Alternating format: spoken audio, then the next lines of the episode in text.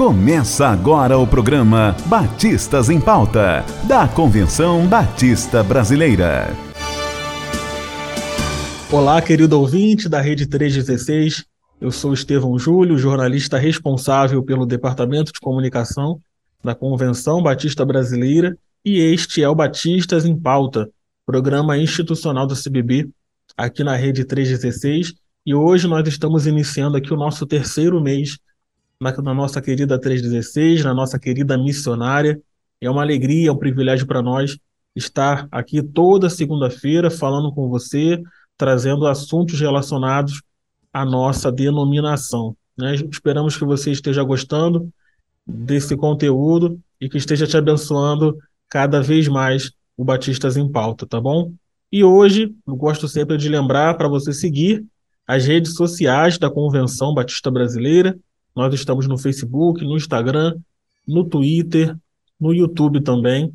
E nós temos um WhatsApp para você mandar as matérias da sua igreja para o Jornal Batista.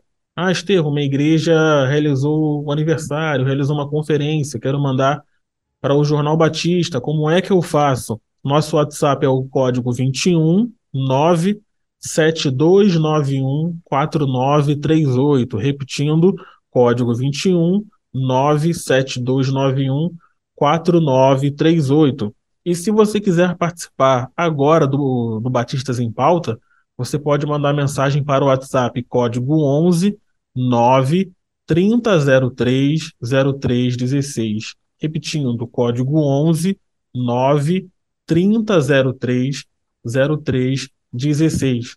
Né? E como eu falei aqui no início, Batistas em Pauta está aqui para trazer assuntos relevantes é, é, sobre a nossa denominação e para abençoar as nossas igrejas também.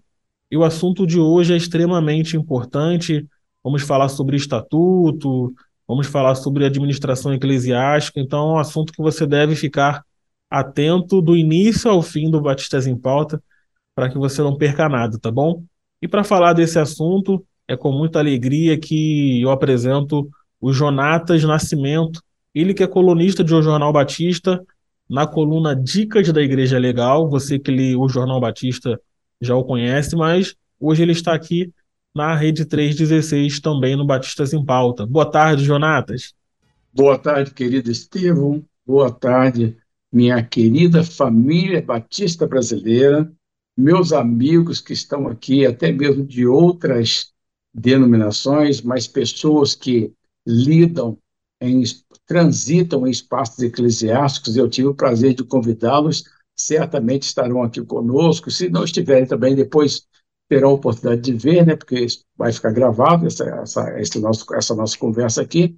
Então, dizer que é um prazer estar aqui, Estevam, me sinto lisonjeado pelo seu convite e mando um abraço para o nosso querido presidente, pastor Luquias, Tá? Também para o nosso executivo, diretor, nosso, nosso diretor executivo, pastor Sócrates, aqui por quem eu nutro muito carinho. Tá? Pessoal do escritório aí, estamos em casa, né? Quando eu vou aí, eu me sinto meio que no céu. É isso aí, você é de casa, sempre que está por aqui é um tempo da gente conversar, né? Trocar, trocar ideias e é muito bom. Como o Jonatas falou, é bem lembrado, né? Se você não conseguir, por algum motivo, não ouvir toda essa edição do Batistas em Pauta, ainda hoje ela estará no streaming, no Spotify, em outras plataformas também. E durante a semana você vai poder assistir esse conteúdo através do YouTube também. E o Jonatas tem uma surpresa, vou deixar ele contar essa surpresa para vocês, relativa ao trabalho dele e relativo também a toda essa edição do Batistas em Pauta. Pode compartilhar, Jonatas? Vamos lá. Este é o meu livro, cartilha da Igreja Legal. Eu dispus de cinco exemplares para sorteio para quem assistir o programa do começo ao fim. Então, as pessoas interessadas vão entrar em contato comigo pelo WhatsApp. Eu assisti o programa. Eu só isso. Aí bota em caixa alta para poder ficar diferente, qualquer coisa. Não me ligue, por favor. Deixe a mensagem lá no WhatsApp. E aí eu vou criar uma lista de transmissão, uma comunidade, qualquer coisa assim. E no final do programa, eu vou catalogar direitinho e vou fazer três perguntas aleatórias. É, uma do começo, outra da metade do programa e outra do final.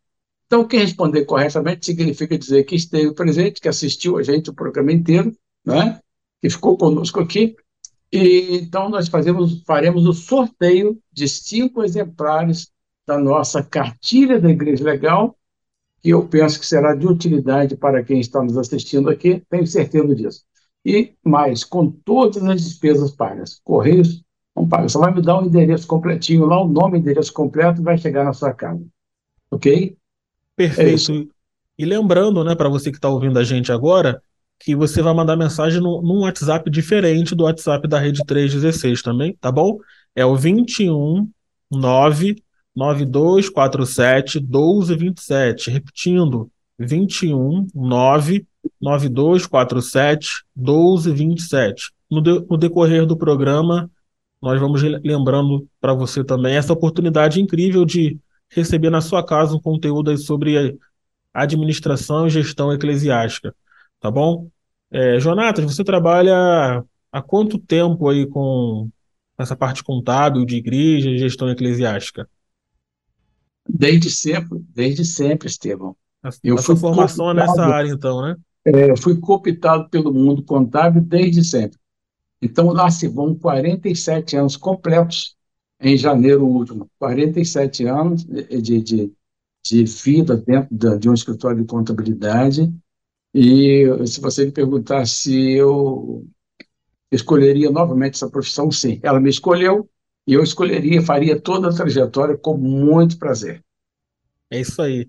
E eu acredito é. eu que durante esses anos todos você já viu muita coisa e que te capacitou, né, a trabalhar com, com igrejas, com organizações, como você tem feito é, e muito, né, inclusive no Jornal Batista dando dica para as igrejas em relação a, ao estatuto, né? Eu lembro que, que esse conteúdo né, gerou muita repercussão, né? Muitas pessoas te procuraram para. Me conectou pra... com muita gente, Cid. Me conectou com muita gente.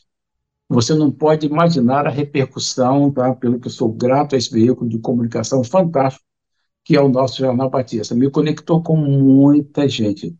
E eu, um desejo que eu tenho é realmente de retribuir a minha denominação o que ela faz comigo. Quando eu falo assim, quando eu disponibilizo meu e-mail ou meu WhatsApp lá na minha coluna, é porque eu vou responder. Ninguém vai ficar sem resposta. Tá certo? Então, tá certo. É, a minha alegria reside aí, né? A ideia de servir, de me doar, ela é muito forte. Perfeito. Tá? E quando a gente, a gente, conversou né, sobre isso, a minha ideia, eu te convidei, a minha, a minha ideia era justamente a gente falar sobre isso, né? E a gente separou aí algumas razões né, pelas quais toda a igreja é, precisa dar uma revisada no, no estatuto, não é mesmo? Isso mesmo, Estevam. Por quê? Os tempos mudaram, as igrejas hoje são vistas como empresas, não são empresas, mas de fato elas têm um lado organizacional, um lado empresa, que é terrivelmente empresa, né? e, e que o fisco quer cobrar esse resultado, ele quer que você preste informações. Se a igreja não presta informações, ela vai acumulando multas e infrações fiscais por, pelo não cumprimento das das suas obrigações é, inerentes às organizações religiosas de modo geral. Não importa o tamanho, a localização, não importa isso. Uma vez legalizada juridicamente, uma vez que ela tem estatuto, ato de fundação, CNPJ, ela precisa fazer a sua contabilidade formal. Simples assim, tá bom? Então, nesse sentido, a gente numerou uma coisa que é importante eu dizer, que eu escrevi as razões pelas quais, mas as pessoas não podem confundir. De vez em quando alguém me pergunta, manda um modelo de estatuto para mim. Eu não tenho modelo de estatuto. O que eu dou são sugestões e a igreja aceita se ela quiser. Se ela quiser. Então, eu numerei alguns pontos, né? E a igreja vai analisar, ver se aquilo tem a ver com a sua realidade e vai utilizar ou não. Tudo bem? Tudo bem. O primeiro ponto aqui, e lembrando que você está ouvindo, você pode mandar sua dúvida no WhatsApp da Rede 316 e nós vamos abrir um espaço aqui para responder suas perguntas, tá bom? O primeiro ponto que nós separamos aqui é a possibilidade de inserção no Estatuto de Atividades Típicas das Organizações da Sociedade Civil. Eu gostaria que você explicasse a importância dessa inserção. Perfeito, Estevam. Então, eu vou procurar ser bem objetivo, porque são várias questões. Eu não quero Sim. ver o nosso público frustrado por ver a hora passar e eu não conseguir vencer todos os pontos que eu considero importantes. Vamos lá, então. Vamos, eu vou fazer uma, uma. Vou ser o mais didático possível. Qual é a missão da igreja? Qual é a missão da igreja? Eu achei um acrônimo, eu não criei, mas eu criei, achei um acrônimo que é perfeito. É a pesca. Quantos dedos eu tenho aqui na minha mão? Cinco dedos. Para cada letra é um dedo. Olha só, pesca. P, P é de proclamação da palavra. E é de ensino da palavra. S é de serviço. C é de comunhão. A de adoração. Repetindo, pesca é proclamação, ensino, serviço, comunhão e adoração. Toda igreja tem como missão principal exatamente essa aí. É a missão da igreja cristã e especificamente evangélica. Pode não estar exatamente, exatamente assim no estatuto, mas essa é a realidade de qualquer igreja, toda e qualquer igreja. Ok? Então, Sim. uma lei de 2014 estabeleceu o marco das organizações da sociedade civil no Brasil. Mas não contemplava as organizações religiosas. Então, essa lei foi alterada em 2015 e hoje, desde então, as igrejas podem inserir em seus estatutos, no mesmo CNPJ, no mesmo estatuto, atividades típicas das organizações da sociedade civil, como, por exemplo, saúde, educação e assistência social. Vamos pensar que a igreja não queira abarcar tudo isso aí, porque de fato o peso é muito grande, tá a carga é pesada, mas ela queira, por exemplo, desenvolver atividade social, de assistência social, que é o que a igreja faz. Eu costumo dizer que toda igreja que se preza, ela já nasce com um projeto social debaixo do braço, porque é natural, é inerente à igreja prestar assistência aos menos favorecidos, aos desvalidos, a igreja não é discriminatória. Então, ela tem esse, esse, esse, esse escopo e ela sempre vai querer fazer exatamente isso aí, prestar serviço social. Só que com que recursos? Ela faz isso com dízimos e oferta, que é a fonte de receita da igreja, de toda qualquer igreja, é o quê? Dízimo e oferta. E é um ato liberal. Se eu, por exemplo, você é um pastor, eu sou sua ovelha, sou da sua igreja. Aí, eu, em janeiro, eu cheguei lá e dei, entreguei meu dízimo. Passo em branco fevereiro, março, abril, maio, junho, julho. Você pode me cobrar? Não, você não, não. pode cobrar dízimo. Dízimo é um ato do coração. É um ato de liberalidade. Então a igreja fica presa a essa verdade. E ela não pode avançar. Vamos dizer que a igreja seja bem organizadinha, que ela tem lá uma, um orçamento e que ela canaliza hipoteticamente 10% das suas entradas para serviço social, né, para assistência social das pessoas. Por mais que ela tenha uma receita bacana, ela vai ficar limitada aos 10% da sua receita. Mas uma vez que ela insira em seu estatuto essa atividade, por exemplo, vou focar mais aqui na assistência social, porque esse é o ponto forte realmente da, da, das igrejas e a necessidade também. Então vamos pensar que ela consiga é, fazer o estatuto, inserir o estatuto e levando muito a sério a sua gestão, seus controles internos. O que, que ela vai poder fazer inserindo lá? Ah, vamos também prestar atividade de assistência social nos termos da Lei 13.019, que, que estabeleceu o marco das organizações da sociedade civil no Brasil. Ok, então feito esse casamento ali, isso tem a ver com a lei de incentivo, até a malfadada lei Rouanet, por exemplo, os estatutos da vida da criança, do adolescente, do idoso, e vai por aí afora. Então, o que, que ela vai poder fazer? Ela, uma vez legalizada, com as suas certificações todas regulares em dia, ela vai poder firmar fomentos com o poder público. Isso é extremamente importante, tá, Estevam? Sim. É extremamente importante. Vai poder firmar fomentos com o poder público e, então, ela faz projetos sociais e vai ter esses recursos para administrar, porque o Estado, na verdade, a leitura que eu faço é que o Estado entendeu já há muito tempo que ele não é capaz de ir onde a igreja vai. E não faz com aquela fidelidade que a igreja faz. Se você, se o Estado entregar na mão de uma igreja 100 mil reais, os 100 mil reais serão empregados naquele objetivo que, que, que ela traçou. Diferentemente dessas ONGs aí anteriores, você via como é que era, né?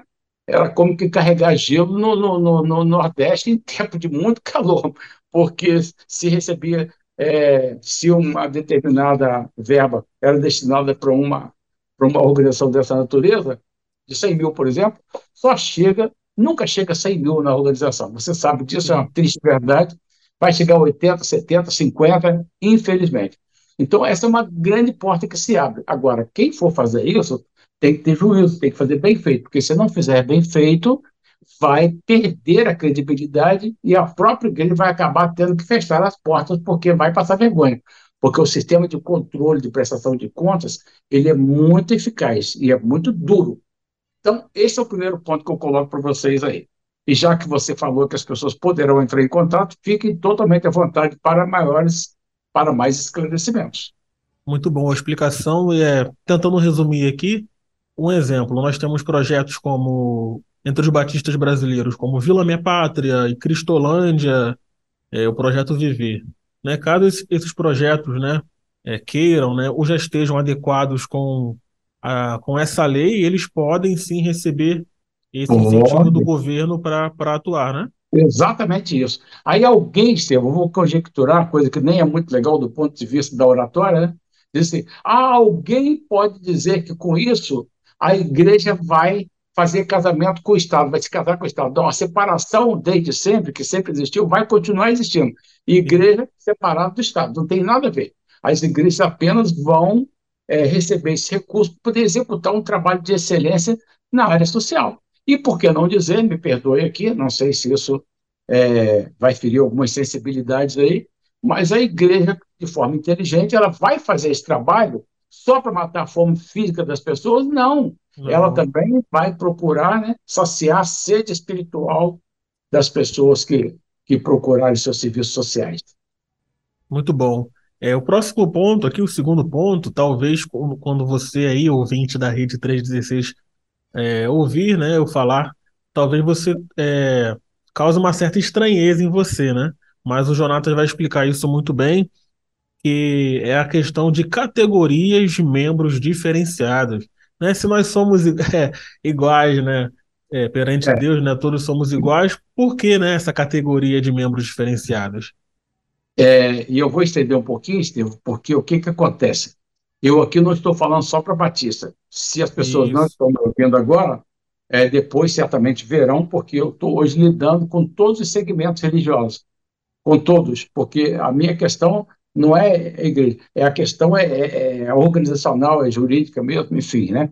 Então, nesse sentido, a gente pode dialogar com todo mundo. Inclusive, agora, recentemente, eu fui achado, descoberto né, por um padre fantástico, uma cabeça privilegiada, iluminada. E ele elogiou o meu trabalho. Eu fiquei muito feliz com isso, que ele, além de ser padre, ele é um exímio operador de direito.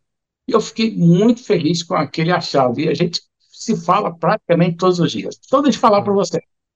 É, no meio batista, ou as igrejas que têm um sistema de governo congregacional democrático, as decisões são tomadas com a igreja reunida em assembleia. Isso é muito típico dos batistas. Eu falo de cadeia porque eu sou batista, então eu posso falar. Todas as decisões são devolvidas, são resolvidas, deliberadas, né, lá na Assembleia geral da igreja, que pode ser ordinária ou extraordinária. Acontece, Estevão, acontece que essa nova geração de, de crentes não quer participar de processo decisório da igreja. Eu ouso dizer que muitos pastores que aqui estão me ouvindo vão, vão concordar comigo. Muitas assembleias ou não são realizadas, ou são realizadas com coro inferior ao exigido. Por quê? Porque as pessoas não querem participar de processo decisório. essa nova geração ela quer ir à igreja sim, quer se conectar com outras pessoas, ir lá se conectar com Deus através dos louvores, da adoração, das mensagens. Mas na hora de deliberações, elas querem mesmo ir embora. E aí, como é que fica no sistema batista? Quando, por exemplo, uma pessoa se batiza, automaticamente ela se torna um voto. Mas ela não quer participar. Ora, a lei diz que ninguém é obrigado a fazer nada, a não ser em virtude da própria lei. Então, eu entrei para uma igreja, mas eu não quero participar daquele processo decisório. Eu sou obrigado? Não, não sou. Não. Eu sou obrigado a assumir algum, algum cargo lá? Não, não sou. Não sou. Então, hoje, mais do que nunca, as igrejas precisam revisar. E da mesma forma que alguém lá atrás me questionou que negócio é esse, né? que, aliás, eu coloco lá membros ativos, inativos e virtuais, mas tudo tem uma razão de ser. Eu tenho os meus fundamentos. Eu queria passar para você de forma muito simpática. Quem quiser é, aceitar isso aí como sendo válido para a sua igreja, bem. Quem não quiser, a gente continua amigo do mesmo jeito. Pelo amor de Deus, só não pode me criticar sem antes me ouvir. Do mesmo da mesma forma que alguém disse que é uma coisa absurda, já recebi ligações de outros lugares do Brasil. Semana passada eu recebi, um rapaz falou assim, Jonatas, esse negócio aqui de membros virtuais caiu como uma luva para nós aqui. Então, tá, serviu para ele. Mas se não serve para sua igreja, pelo amor de Deus, não me critica. Tá? Porque são realidades diferentes. Cada igreja tem uma realidade diferente e um entendimento diferente. Agora eu passo, então, a falar para vocês quais as categorias. Vamos lá. Membros ativos da igreja. Aquelas pessoas que vão querer estar ali, pau para toda obra, né? O meu antigo pastor dizia são os crentes pés de boi. Estavam ali em todas as atividades da igreja, tinha culto, segunda-feira, seis horas da manhã, o cara estava lá. Quarta-feira, estava lá, domingo de manhã, domingo à noite. Hoje não, hoje as pessoas há um esmorecimento, há novos conceitos, enfim, que a gente não, não, não, não cabe entrar nessa seara aqui. Mas tem aqueles crentes então, que querem participar. Eu, eu quero participar da Assembleia, sim. Eu quero votar e ser votado, eu quero discutir. Então tá, esse é o membro pleno, ele é o membro ativo, ou o membro votante, como você queira. Pode ser, então, pode ser ativo, votante ou pleno, qualquer coisa assim. Então tá, esse vai ser classificado como tal, que vai participar do processo decisório. O inativo é aquele que vai frequentar a igreja, vai a todos os cultos, mas ele não vai ser computado para fim de realização de assembleias. Pode ser inativo, pode ser não pleno, pode ser não votante. Uma dessas três nomenclaturas cairia bem. Então, essa pessoa será membro da igreja, receberá sua assistência é, é, espiritual, mas não está obrigado. E com isso, a igreja estabeleceu um quórum, né? Se a igreja tem 300 membros, só a metade quer ser participar dos processos decisórios. Então tá. Na hora de contar, na hora de contar, né? Quantos estão aqui presentes? Tá, tá, vai contar quanto? 300? Não, vai considerar? Não, 150. De forma que se, se a Assembleia exigir uma maioria simples, 150 dividido por 2 é 75, mais 1, 76 pessoas vão poder tomar deliberações. Agora, você imagina uma igreja com 300 membros que precisa ter 151 lá. E se for uma assembleia qualificada, que depende de um quadro, de um quadro qualificado, como é que vai fazer? Não vai sair do, do zero a zero, meu amigo, não vai realizar a assembleia nunca mais. Então, essa é a minha verdade. Aí sobraram os crentes virtuais. Qual foi a minha iluminação? Vou chamar assim porque eu falo com autoridade. Eu não sou leviano e sirvo ao Deus vivo. Então eu fico à vontade para dizer que as minhas inspirações, elas vêm do alto. E aí, quando eu olho, eu, lido, eu trabalho, eu ando com muita gente, eu converso com muita gente. E aí, você pode falar assim: ah, hoje temos os desigrejados. Quando se diz que uma pessoa é desigrejada, não significa dizer que ela é uma apóstata, que apostatou da fé, que abandonou a fé, tem até esse, mas é a minoria. Muita gente hoje está em casa porque está eventualmente decepcionada com a estrutura eclesiástica. Outro com os escândalos, com os pastores inescrupulosos, das igrejas inescrupulosas que fazem apelo financeiro o tempo todo, sem nenhum escrúpulo, que ostentam né, riquezas enquanto o fiel está lá levando sua vida de sacrifício e tal. Então as pessoas resolveram se dar o direito de se isolar em suas casas. Estão lá, até tem vida devocional, mas isso não é legal, né? Então, quando eu pensei no crente virtual, eu pensei naquela pessoa que está nesse estado Então, que poderia, aquelas pessoas que têm dificuldade de ser dedicado, que têm uma fobia social, que um idoso que não pode mais se locomover para ir para casa. No meu caso específico, eu tenho um filho que mora fora do país, ele vive na Europa. Então, lá na Europa, para você achar uma igreja é complicado, meu amigo. Pela graça, ele achou uma igreja equilibrada e era a única igreja onde ele estava, na cidade onde ele estava, a única.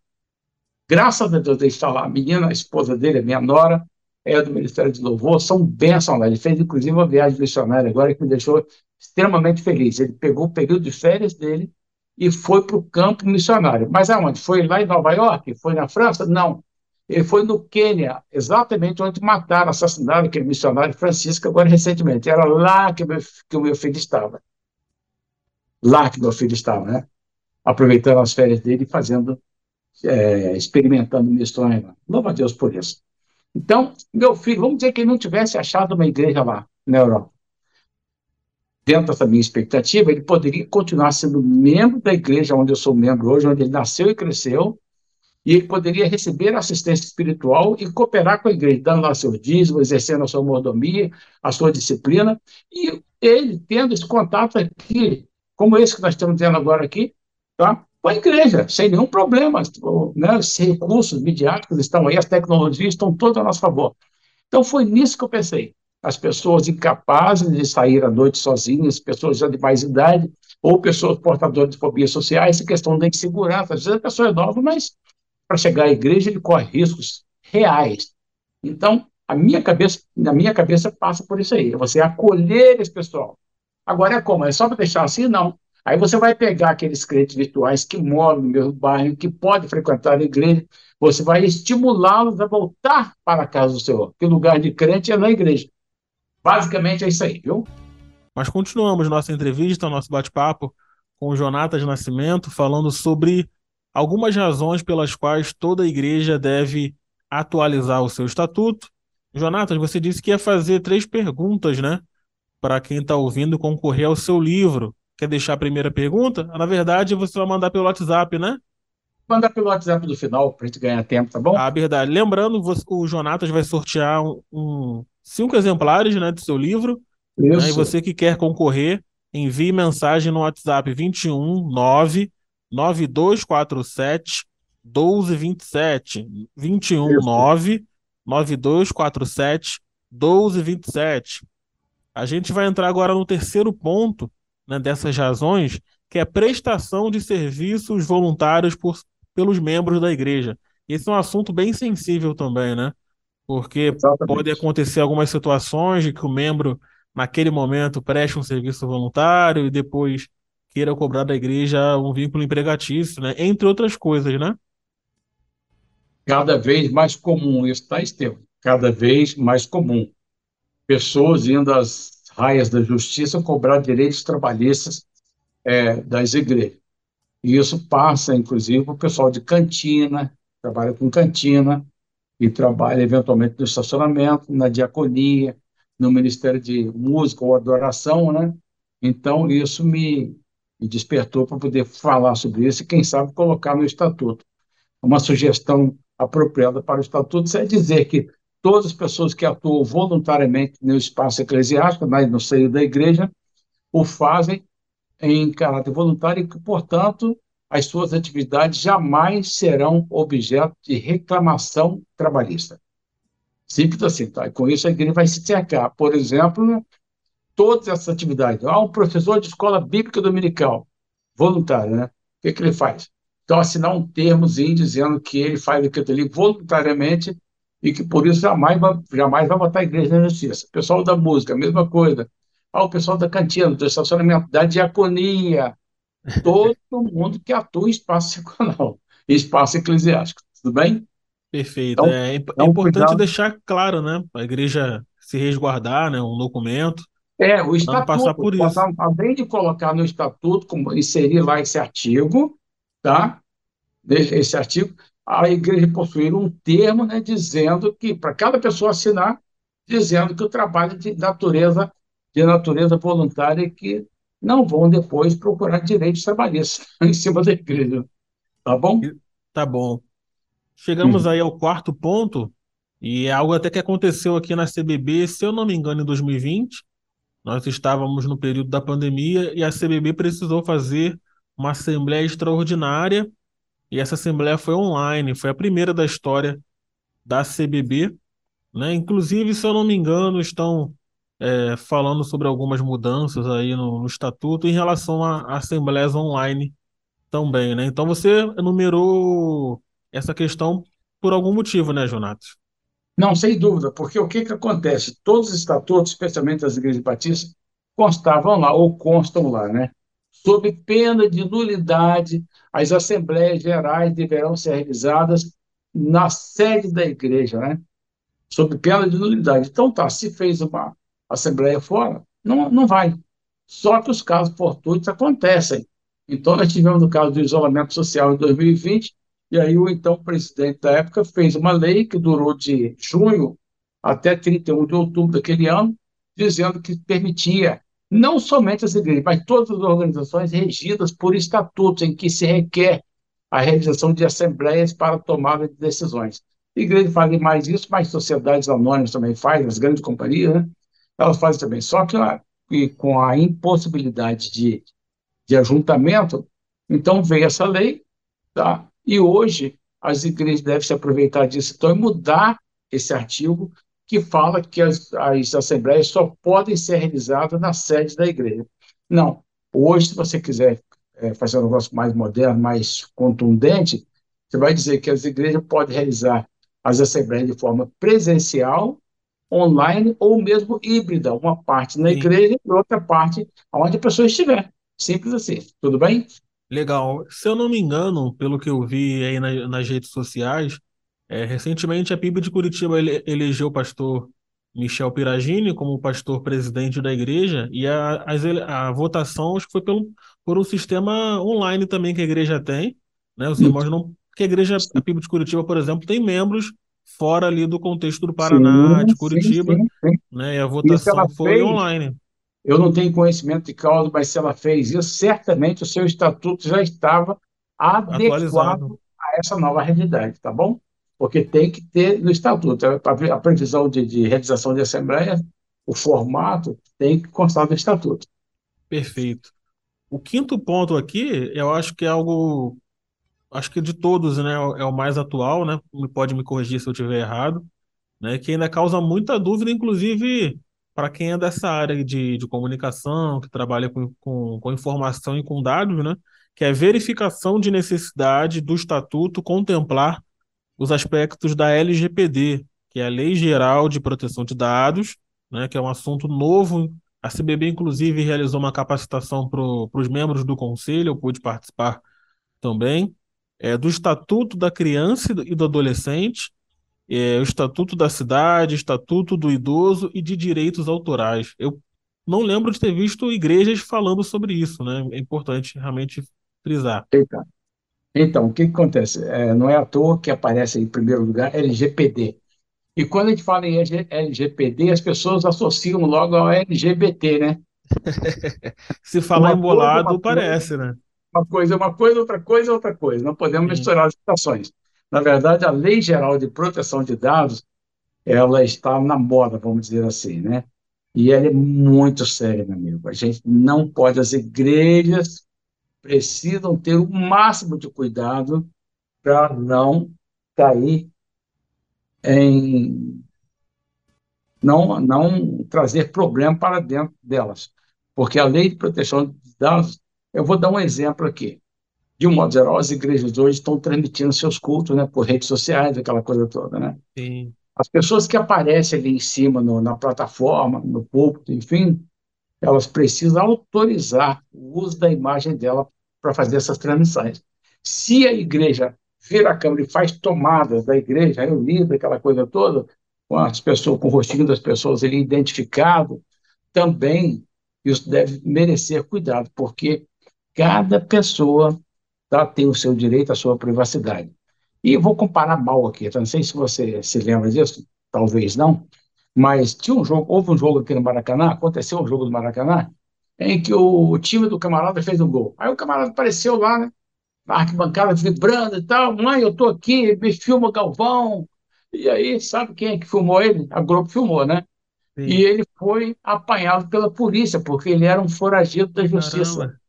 É. Agora, vamos trazer isso para dentro da igreja. Vamos dizer que um cidadão né, tá aí no mundo do crime e um belo dia a luzinha acende assim na cabecinha dele, poxa, eu vou sair dessa vida do crime, eu vou para a igreja. Aí sempre tem um crente por perto, né?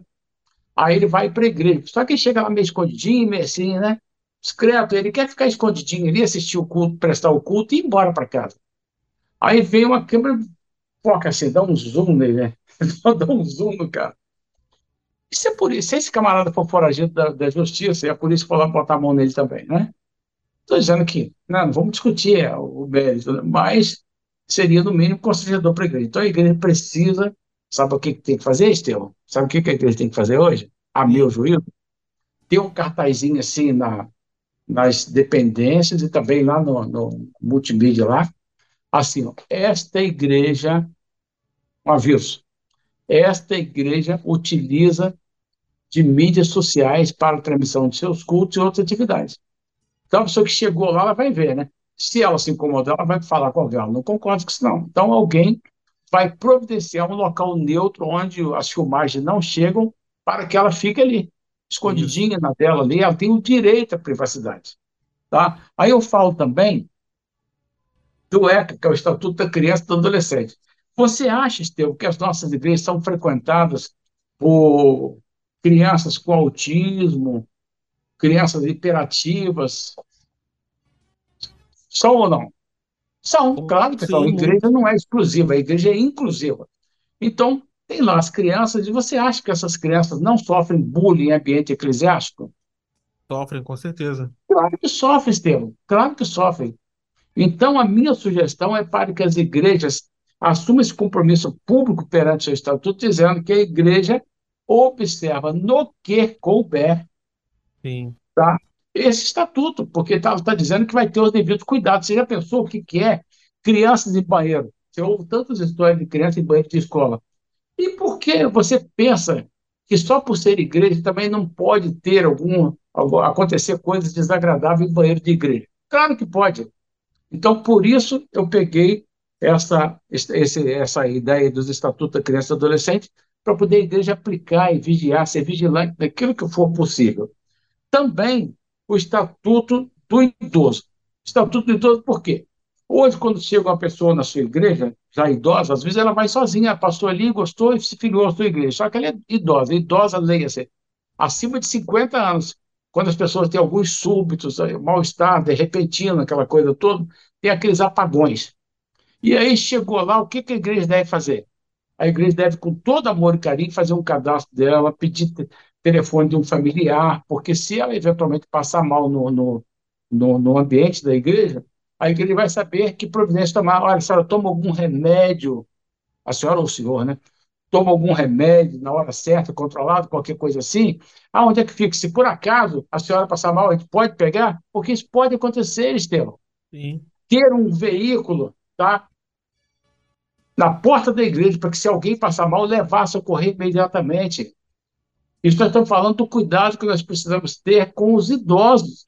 Idoso, eventualmente, tem morte súbita. Às vezes você vê uma, um senhorzinho, uma senhorinha no banco da igreja sentada quietinho assim, né? Está quietinho. Assim, para. Aí alguém pensa assim, está orando. Não, ele não está orando, ele está dormindo. Nem uma coisa nem outra. Pode ter acontecido de ter tido uma morte súbita ali e vai ficar sentadinho ali. Você está vendo? Então as igrejas precisam estar atentas a isso.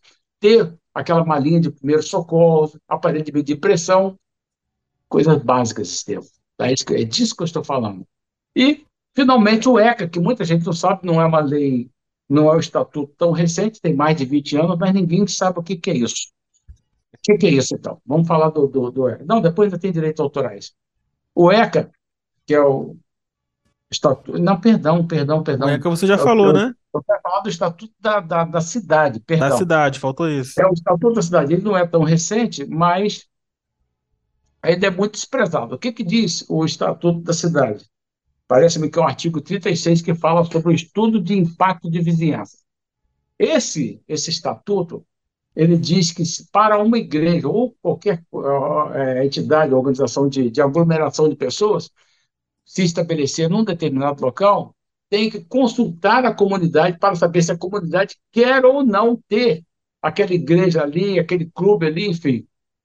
Polêmico Qual igreja isso, já hein? fez isso até hoje? Qual igreja fez isso? Eu não lembro de nenhuma. Pois é, meu amigo. Pois é. Mas essa lei ela é real, ela existe. Ela existe. Então, é o cuidado que a pessoa tem que ter. Por exemplo, agora vamos falar de direitos autorais. Direitos autorais. Sim. Está lá, o irmãozinho vai lá na igreja, está cantando lindamente uma música do. Um cantor gospel desse aí. Aí daqui a pouco a transmissão cai. A pessoa que está assistindo em casa vai, poxa, minha internet está ruim. Caiu a transmissão do cara, que absurdo, não sei o quê. Fica irritada, né? Fica chateada, enfim. E aí pensa que caiu. Não caiu. Foi derrubado. Por quê? Porque a igreja está explorando né, a música tem direitos autorais e não pediu licença para poder executar aquela música, que pode Sim. ser de forma ao vivo ou de forma mecânica. Então, são cuidados que a igreja do século XXI tem que ter. Preocupações que nós não tínhamos na década de 60, 70, 80, 90, agora temos. Tá bom? Então, basicamente é isso aí, Estevam. É, e o, o problema, né, pra, tentando aí resumir sobre esse ponto, é que as igrejas acham que o que acontece no chamado mundo secular, né, não vai acontecer no mundo da, no contexto religioso, no contexto eclesiástico, no, ambiente da igreja, e vai deixando passar, né? Aí, Esse conceito, né? Exato, quando esse conceito, esse conceito, essa ingenuidade, assim, isso é muito perigoso para para a igreja. A igreja, hoje, eu costumo dizer que a igreja não pode mais ser administrada por amadores. sim, perfeito. Jonatas, é, antes de entrar no próximo ponto, Uhum. É, chegou algumas mensagens para a gente aqui. A primeira é do, deixa eu ver, é o João Marcos Batista de Souza, ele que é da PIB de Juruti, no estado do Pará. Um Uhum. abraço, João Marcos, obrigado por participar aqui da, do Batistas em Pauta. E ele pergunta, né? Acho que foi, você até falou no começo do programa, ele chegou depois. Ele pergunta se já tem algum modelo de, de estatuto com as mudanças, né? Você disse que É, eu não faço, eu não apresento modelo de estatuto. Se tivesse alguém para fazer isso para a Igreja Batista, seria a igreja, seria um papel da Convenção Batista Brasileira, tá? Como eu lido com, com todas as denominações, e algumas têm isso aí, algumas chegam para mim e falam assim, eu confio que você faça o meu estatuto. São igrejas que, do modo geral, não estão ligados a uma convenção como a nossa, que não é tão bem organizada como a nossa, aí tudo bem, eu me dou o luxo de fazer, e até sugerir mesmo. Aí seria um modelo de estatuto. Mas para o meio batista, que somos altamente qualificados né, para gerir igrejas, enfim, o que eu posso fazer é o que eu estou fazendo. Eu estou lançando luz sobre alguma coisa que eu entendo que é de extrema importância. tudo Tá bem. E, e caso o Agora, João se queira fazer contato, você me permite aí, me permite Oi. vender o meu jabá, hein? com dentro certeza. Porque o que acontece? O Jonatas é uma coisa, o Jonatas é esse irmão em Cristo, e se você, de qualquer lugar do Brasil, me ligar e pedir alguma orientação, eu vou te prestar orientação, sem nenhum problema. Orientação graciosa, orientação. Mas se você quiser mesmo se aprofundar, e até você que é profissional da área contábil, da área de direito, quiser mesmo se aprofundar, eu sou aliado a um advogado, imunidade das organizações, é, das organizações imunes, ele é muito bom. Então, na firma da Dobradinha, somamos nossas forças e montamos uma empresa que dá assessoria mesmo, que aí sim, aí é diferente. é. Aí é, é, um, é um trabalho mesmo profissional. Se alguém quiser, depois entre em contato comigo também, que eu terei prazer de apresentar o doutor Fernando Gamino, que é o meu parceiro, e que, aliás, ele nem mora no Brasil. E só agora falando, isso, só um minutinho, então, para completar o, o- o nosso jabá aqui, Sim. te falar uma coisa. A questão da, da, da isenção da conta de luz, que é um assunto muito controverso, aqui do estado do Rio de Janeiro, foi resolvido semana passada. Foi uma lei sim, é mal feita, mas foi. É uma lei mal feita, é, pior, é melhor do que lei nenhuma nesse caso. Sim. Mas eu É tenho bom ter um respaldo, né? essa lei, ela é uma lei que tem muitos, muitas, muita, muitos pais, né? Todo mundo quer dizer que foi o autor da, da- da lei, que participou, não sei o que e tal. Mas eu posso te garantir que o, o nosso Gamino, ele vive em Portugal e ele, no começo do mês de junho, ele veio aqui ao Brasil. Nós formamos uma força-tarefa aqui, formamos uma força-tarefa e demos uma pressionada lá no, no, no, no na Assembleia Legislativa, nos encontrando com políticos e também com assessores desses, e para a glória de Deus, a lei foi promulgada agora semana passada. Então, as igrejas do Estado do Rio de Janeiro vão voltar a gozar daquela isenção, que não é imunidade, é isenção nas contas de água, de, de, de, de, de luz, que é altíssima, né? e também gás. O que, que acontece com isso? A igreja que, por exemplo, tem uma conta de mil reais de energia elétrica, essa conta vai cair para menos de 700 reais, porque a alíquota estava em torno de 30% a 33%. Então, foi uma grande vitória para o povo fluminense, todas as religiões, todos estão lucrando. E, com toda modéstia, que eu te digo que é, o nosso querido Camino ele teve uma, uma, uma participação muito efetiva nesse processo, tá bom? Claro que há outras pessoas, mas eu não posso nem quero e não, não devo citar agora os nomes aqui, tá? Mas somos gratos aos deputados estaduais aí que entenderam o nosso apelo aí e cometeu-se justiça, tá bom? Depois de quase três anos aí é suspensa essa, essa isenção, tá bom? Tá bom. Temos mais uma pergunta aqui, né? Pergunta barra comentário do Eliezer Reis, ele que é membro da PIB de Niterói, aqui no estado do Rio de Janeiro, ele pergunta: Jonatas, por que a maioria das igrejas não se registram nem na prefeitura e no CREA? Rapaz, é, o Eliezer é um grande parceiro, um homem de visão, um profissional da mais alta grandeza, entendeu? Eu sou fã desse homem, e esse homem é o que está gritando, é que está pregando no deserto, é sobre esse, esse descuido que as igrejas têm nesse aspecto. Eu faço coro com ele e louvo a Deus pela vida do Eliezer, porque a gente se conheceu assim não faz tanto tempo, mas ele é uma bênção na minha vida e eu quero muito que ele me acompanhe nas minhas palestras, porque eu quero abrir espaço para ele falar, porque ele fala com autoridade.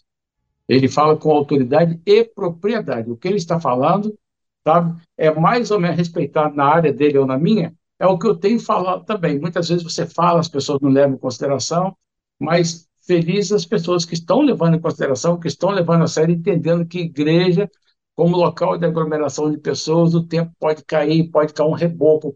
Um tempo sem conservação é um grande problema. Um abraço, Eliezer. Perfeito. Eu já vou até diácono, adiantar. Diácono, Diácono Eliezer. Diácono, meu amigo, meu amigão.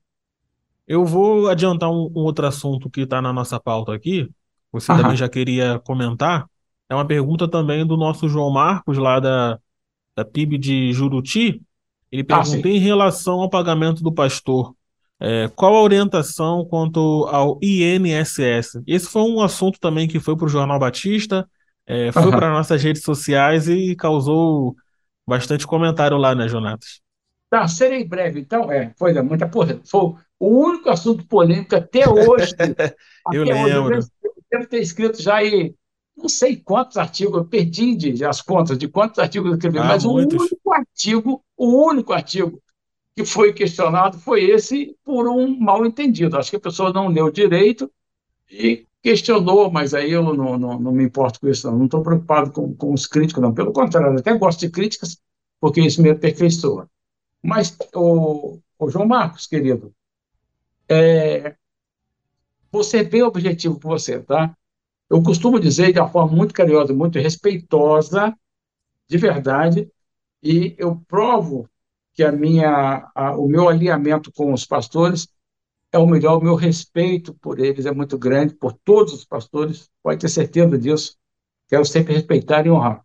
Mas, infelizmente, eu sou obrigado a dizer que, à luz da lei, pastor não tem direitos trabalhistas. O pastor, pela lei, tá? ele é um contribuinte obrigatório da Previdência Social enquanto estiver no exercício do Ministério, na condição de equiparado a autônomo. O que, que significa dizer? Significa dizer que a igreja não é obrigada a pagar o INSS do pastor, nem outra previdência privada, nem nada disso. Não. Se a igreja, por bondade e de acordo com a sua possibilidade, puder, barra, quiser pagar, amém. Essa é a minha orientação também, porque o pastor muitas vezes ele não ganha é, um provento robusto, ele tem a sua necessidade com família, para sua subsistência, e acaba não pagando. E quando ele se aposenta, Quando ele cessa o ministério dele, muitas vezes ele nem consegue se aposentar. Aí vai depender daquele LOAS, aquele é, salário mínimo que o governo dá para as pessoas, até que as pessoas faleçam. Isso é muito desonroso para alguém que escolheu uma vida né, de sacrifício, entre aspas, né, mas uma pessoa que abriu mão de si mesma para poder cuidar é, dos outros. Então, é, ele não tem direito. Quem tem direito, quem tem o dever de pagar o seu INSS é ele próprio. A igreja não é obrigada. Tudo bem? Ok, Jonathan, já é, é bom realmente né, explicar essa questão, por mais que seja polêmica, né? É. Alguns não entendam, mas a lei é a lei, né? Mas, como você falou, né, a questão da generosidade da igreja, a igreja podendo, é importante. Algumas semanas até o pastor é, José Maria, presidente da OPBB, esteve aqui e falou realmente da importância né, do pastor né, e as igrejas também cuidarem dessa parte da, da previdência social, de cuidar da família pastoral, pensar no futuro, né? É, é o futuro do pastor.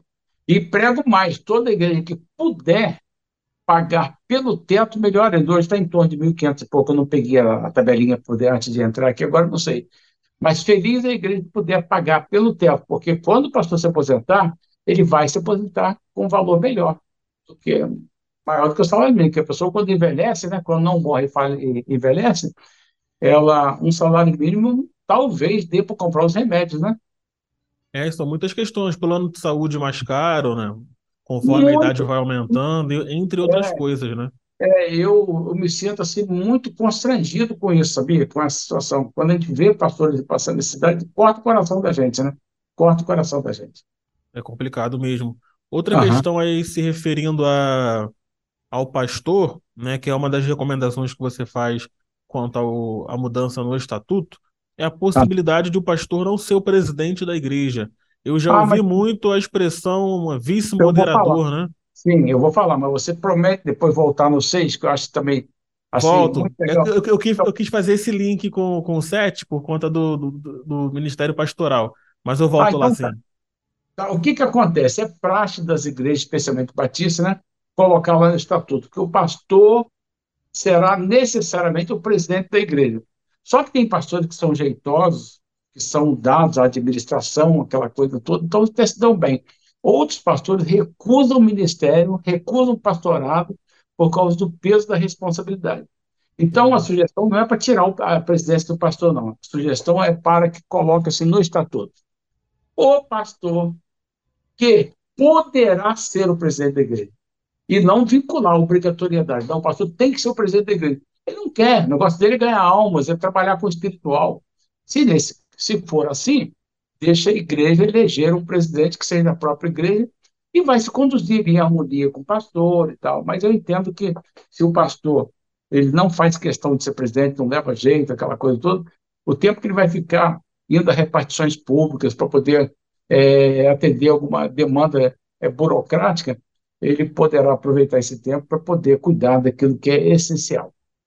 Perfeito. Tem pastor que não quer e até que não tem esse, esse tato, né, para a questão. Não, não tem, acaba sendo um encargo para o pastor. Isso. E isso, na verdade, constitui muitas vezes até uma covardia, sem falar que bota a igreja em risco, porque um pastor que não gosta de, de, de das questões administrativas, mais dia, mais, menos dia, ele vai perceber que tem pendência dentro da igreja, da área administrativa, que ele não cuidou. Verdade. Voltando agora ao ponto 6, voltando à nossa ordem, né? É um ponto bem interessante, né? É, talvez eu acredito que a maioria das pessoas não pense nisso, mas você listou e é muito legal.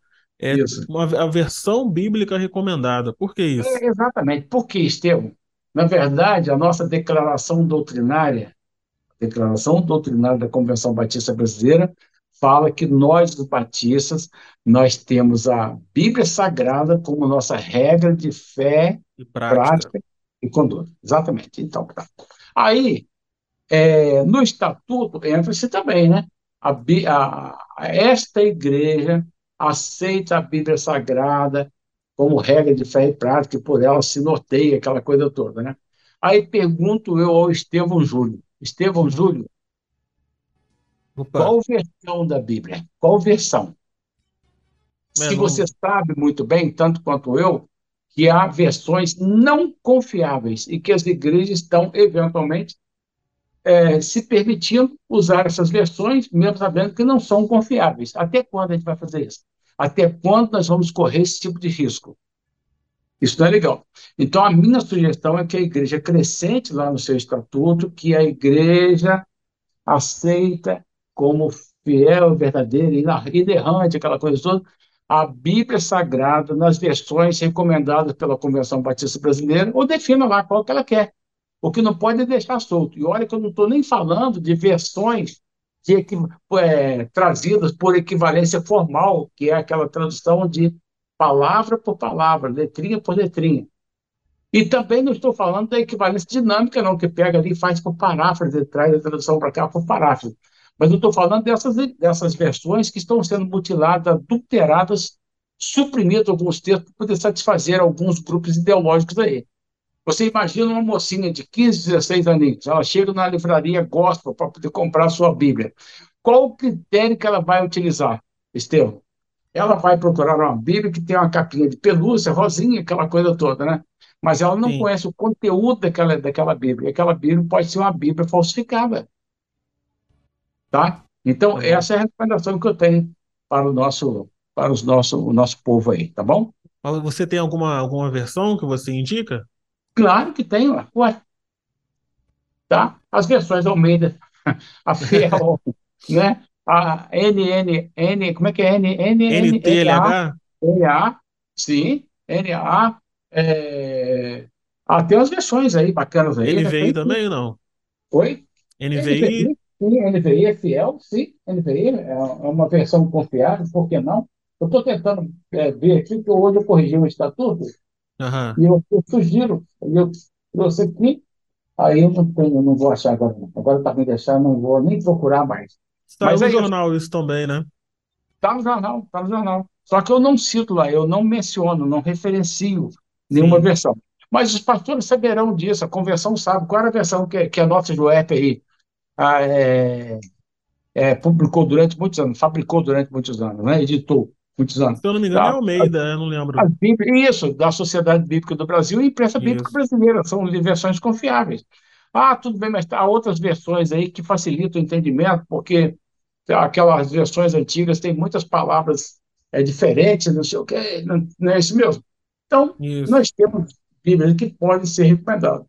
É, por exemplo, a NVI, a certo aspecto, ela parece muito com aquela nova tradução na linguagem de hoje. Leia sim, leia, não deixe de ler a Bíblia, mas leia com distanciamento. É preciso ler com distanciamento, não pode ser assim, engolindo tudo que está lá, não, né? Tem que ter cuidado, porque hoje é, teve até uma Bíblia nova que surgiu, eu gosto de colecionar Bíblia, eu tenho mais de 20 aqui na minha estante, e eu me, me recomendaram uma Bíblia que eu não vou, me dou o direito aqui de não dizer qual é a editora. Aí a Bíblia saiu, uma Bíblia, mas rapaz, a Bíblia é muito boa, não sei o que eu comprei a primeira edição da Bíblia. Uhum. Aí tá lá, João 1,9, 1 João 1,9, né?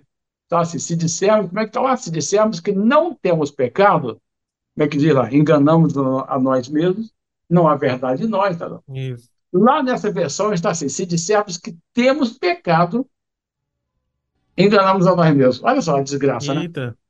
É, aí nós reclamamos, claro, né, com a editora, eles estão reparando esse erro. Esse é um só, dentre outros, vários outros, tá legal? E é uma Bíblia séria, uma editora aparentemente séria. Mas tem esse, esse, esse problema lá. Aí vai ser reparado e depois eles vão, então, segundo informações, eles vão, então, substituir a versão, essa versão que saiu errada.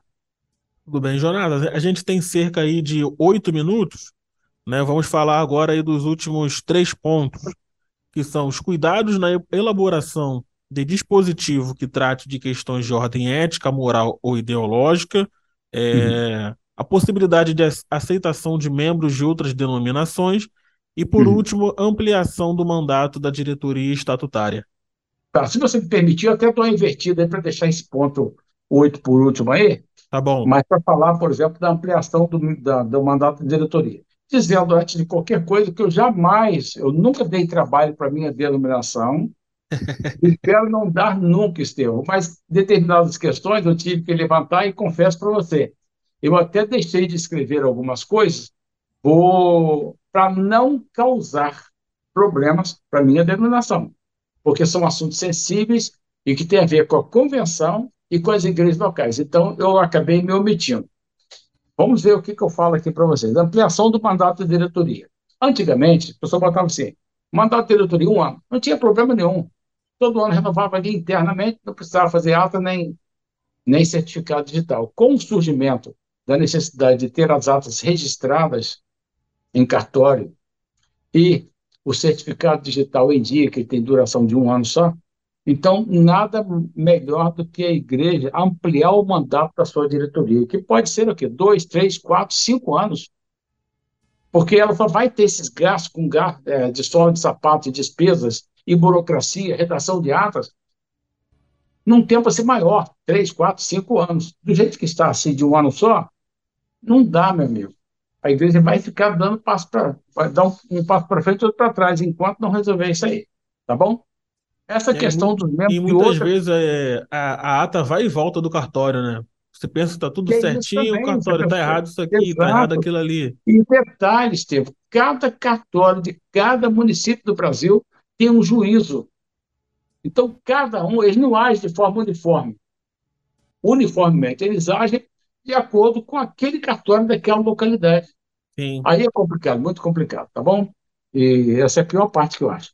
Então, vamos lá. Possibilidade de aceitação de membros de outras denominações. Isso aí já é uma tendência, que antigamente as igrejas batistas só aceitavam pessoas pelo batismo. Ah, a pessoa veio da Assembleia. Não, tem que batizar de novo. Veio da igreja, tal, tem que batizar. Ah, tinha que batizar. Então, parece que virou uma praxe, né? quase que é uma praxe, as pessoas receberem pessoas vindo de outras denominações, mediante alguns pré-requisitos, né? mas que tenham sido batizadas por im- imersão em nome do Pai, do Filho e do Espírito Santo. E aí a igreja então coloca, cria os critérios dela lá para poder é, evitar o outro o rebatismo. Isso aí já é uma prática. Então, se a igreja quiser colocar isso, eu não estou mandando, pelo amor de Deus, eu não mando nem na minha casa. Se a igreja quiser contemplar esse seu estatuto, tanto melhor. Tá bom? A É, outra tem igreja que questão. recebe por aclamação também, né? Não, esse é o caminho, porque É o a, a, ca- a caminho. igreja não vai dar carta, né? Não dá carta. Sim. Então, um apresenta a carteirinha de membro, outro apresenta o certificado de batismo, né? E é fácil Isso. comprovar que a pessoa foi batizada por imersão, né? Ok? Ok. É, uma questão que eu me nego a falar, Estevam, porque não está pacificada entre, entre nós, né? É a questão da, da, dessa forma alternativa de casamento, mas que, no fundo, parece que, que não, não se sustenta, né? Mas eu penso, eu, Jonatas, mas não estou falando, agora é só um parênteses, estou falando só com você, só com você. Ninguém está Essa questão da união estável, a casa e Uhum. casa.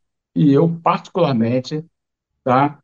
Eu penso que vai chegar uma hora que a nossa convenção vai ter que discutir essas questões também, tá legal? É, até, Porque até a própria União Feminina já está discutindo algumas situações, né? De perfil da, da mulher, né? A mulher que é mãe solteira, a mulher que é viúva. A Marli falou sobre isso aqui, né? Já pensando nessa questão dessas mudanças, né? é, na eu, sociedade. uhum. Aqui na minha região, eu sou uma espécie assim de examinador oficial de diáconos. E sábado houve uma, uma consagração, um concílio diaconal aqui. Aí na saída eu fui me despedir de um rapaz que estava lá o tempo todo lá e estava cuidando, não sei o que e tal. Aí eu falei, diácono, eu vou, eu vou embora. Ele falou, não, não, eu não sou diácono. Eu falei, ah, pensei que fosse. Não, não, só não sou por um motivo. Porque eu fui divorciado. E foi uma decisão unilateral, minha esposa me largou, enfim, falou, contou a história dele lá. E ele falou que a igreja tem lá uma decisão lavrada em ato de que não aceita diácono divorciado, mas aceita pastor divorciado. Ué, Então há uma contradição, né? Mas isso aí é questão interna da igreja, eu não posso criticar. isso Tá aí, legal? né? Bom, vamos lá agora, falar então dos cuidados da elaboração de dispositivo que trata de questões de ordem ética, moral ou ideológica. O que que é isso? O que que eu estou querendo dizer? Eu estou querendo dizer que a igreja ela goza do legítimo direito de autorregulamentação. Isso é previsão legal, então a igreja ela goza desse direito. Acontece que os cartórios, muitas das vezes, eles recusam dar essa verdade, ignoram essa verdade e é, criam dificuldade para a igreja. Quando, por exemplo, uma igreja coloca lá, a igreja aceita como membros as pessoas que. Aí estabelece, aí numera tá, a, a, o perfil das pessoas que ela aceita como membro. E ela veda também, olha, ela não aceita pessoas que. Aí pô, coloca, vamos dizer assim, pratica a pedofilia, pratique a homossexualidade, pratica a. Enfim, aí vai enumerando, enumerando coisas que ela não, aquelas classes de pessoas que ela não deseja ter como membro. Ela tem direito de colocar ali, mas os cartórios estão criando dificuldades. Os cartórios estão criando dificuldades. Em 2021, em São José dos Campos, é, uma igreja ela teve seu registro negado.